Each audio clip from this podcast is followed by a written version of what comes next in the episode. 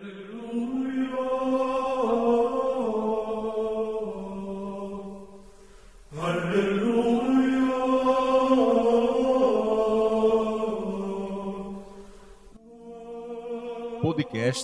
com Catedral, sua homilia dominical. O Senhor esteja convosco. Ele está no meio de nós. Proclamação do Evangelho de Jesus Cristo segundo Mateus. Glória a vós, Senhor.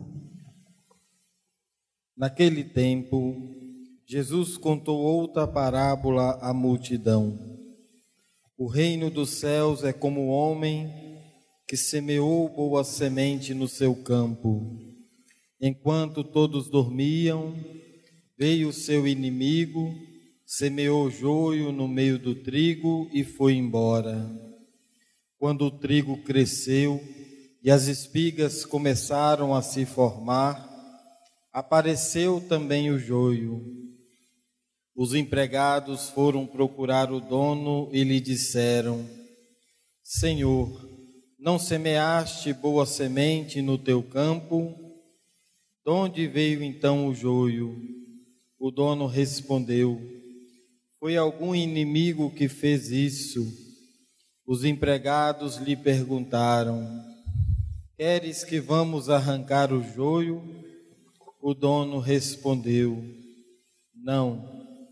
Pode acontecer que arrancando o joio, arranqueis também o trigo. Deixai crescer um e outro até a colheita. E no tempo da colheita, direi aos que cortam o trigo: Arrancai primeiro o joio e amarrai-o em feixes para ser queimado. Recolhei, porém, o trigo no meu celeiro. E Jesus contou-lhes outra parábola. O reino dos céus é como uma semente de mostarda que um homem pega e semeia no seu campo.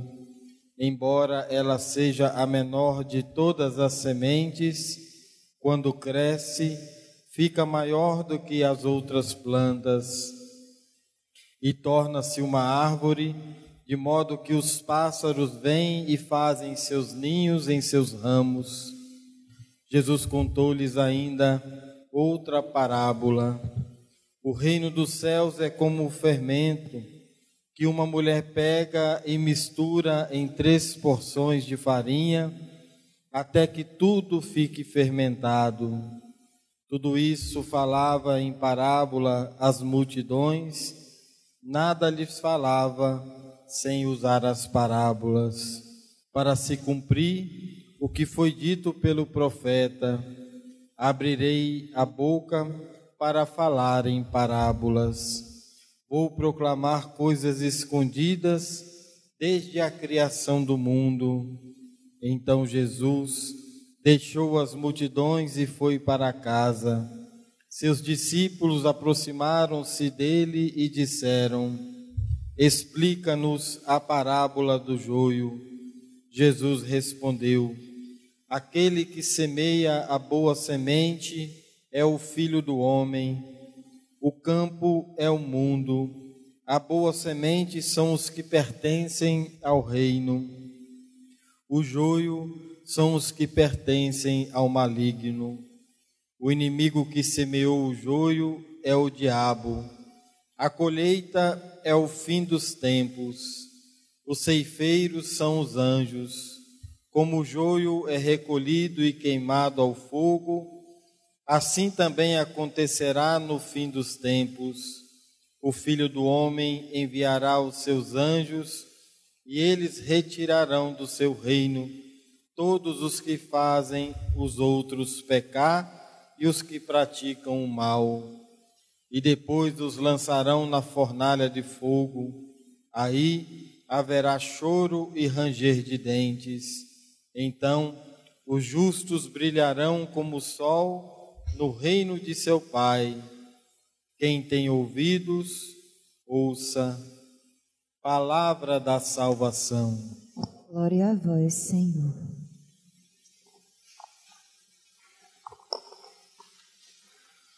Louvado seja nosso Senhor Jesus Cristo. Para sempre seja louvado. Amados irmãos e irmãs em Cristo Jesus, caro diácono Ademar, nós estamos no 16º domingo do tempo comum. E a liturgia, ela nos apresenta o amor misericordioso de Deus por nós. Jesus, que é o enviado do Pai, ele está percorrendo cidades e povoados, proclamando as boas novas do Evangelho, anunciando um novo tempo, ele anuncia, apresenta o Deus misericordioso, justo e bom. Quando Jesus conta a parábola do joio e do trigo, domingo passado ele contou a parábola do semeador. Ele conta esta parábola, ele conta a parábola neste evangelho da semente de mostarda e da mulher que mistura o fermento com a farinha, né? Ele tinha o conhecimento prático, sabia que um pouco de fermento faz a farinha é, tomar uma nova forma. Ele está dizendo com isso que toda a ação boa que praticamos, ela faz diferença na vida pessoal e comunitária. Porque talvez seja a tentação essa, dizer, eu não posso fazer muita coisa, eu não posso fazer nada. E Jesus diz ao contrário, aquela semente de mostarda, ela é a menor, mas ela produz frutos. Aquele pouco de fermento colocado na farinha dá uma nova forma e um novo volume. Então Jesus está dizendo a cada um de nós que a nossa oração, a prática do bem que fazemos, faz sim a diferença. Porque ele, Jesus, ele chamou apenas doze homens, formou esse grupo de doze e saiu, né? Caminhando, pregando, ensinando. E quando Jesus foi preso, né, todos fugiram. Inclusive um o vendeu por 30 moedas. Né? Achou que o dinheiro era a coisa mais importante. Tem gente que acha que o dinheiro é a coisa mais importante. Faz tudo pelo dinheiro. E depois, quem vai gastar o dinheiro? Né?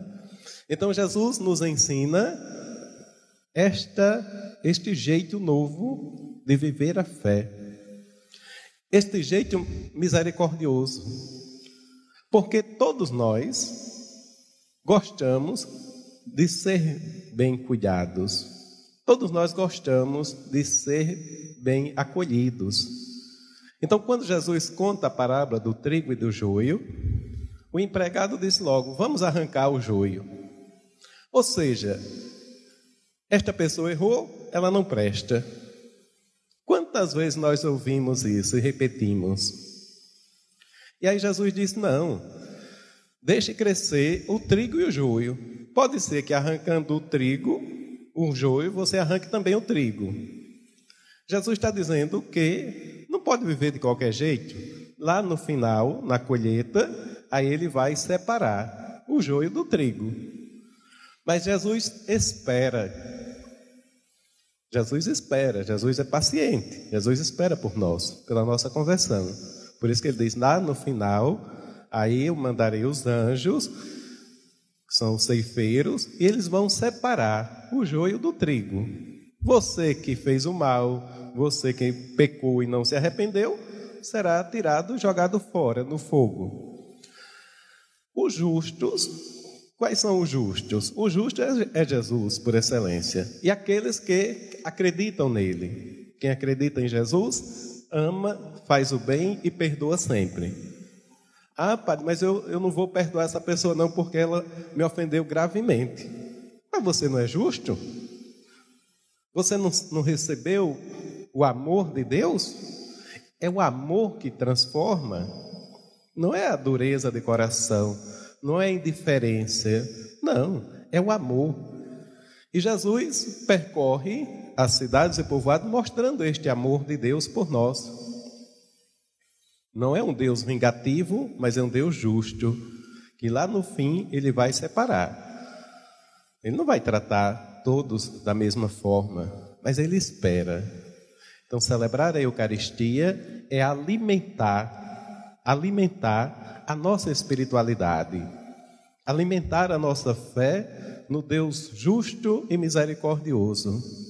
São Paulo diz: não sabemos o que pedir. É o Espírito que pede em nós. É o Espírito que nos dá a forma que precisamos. Então, meus amados irmãos e irmãs, precisamos ser homens e mulheres espirituais. E como é que vamos nos tornando cada vez mais homens e mulheres espirituais? Se deixarmos o Espírito falar em nós. Ter tempo para a oração. A leitura orante da palavra de Deus. Né? Estamos vivendo este tempo de isolamento. Você está em casa, né?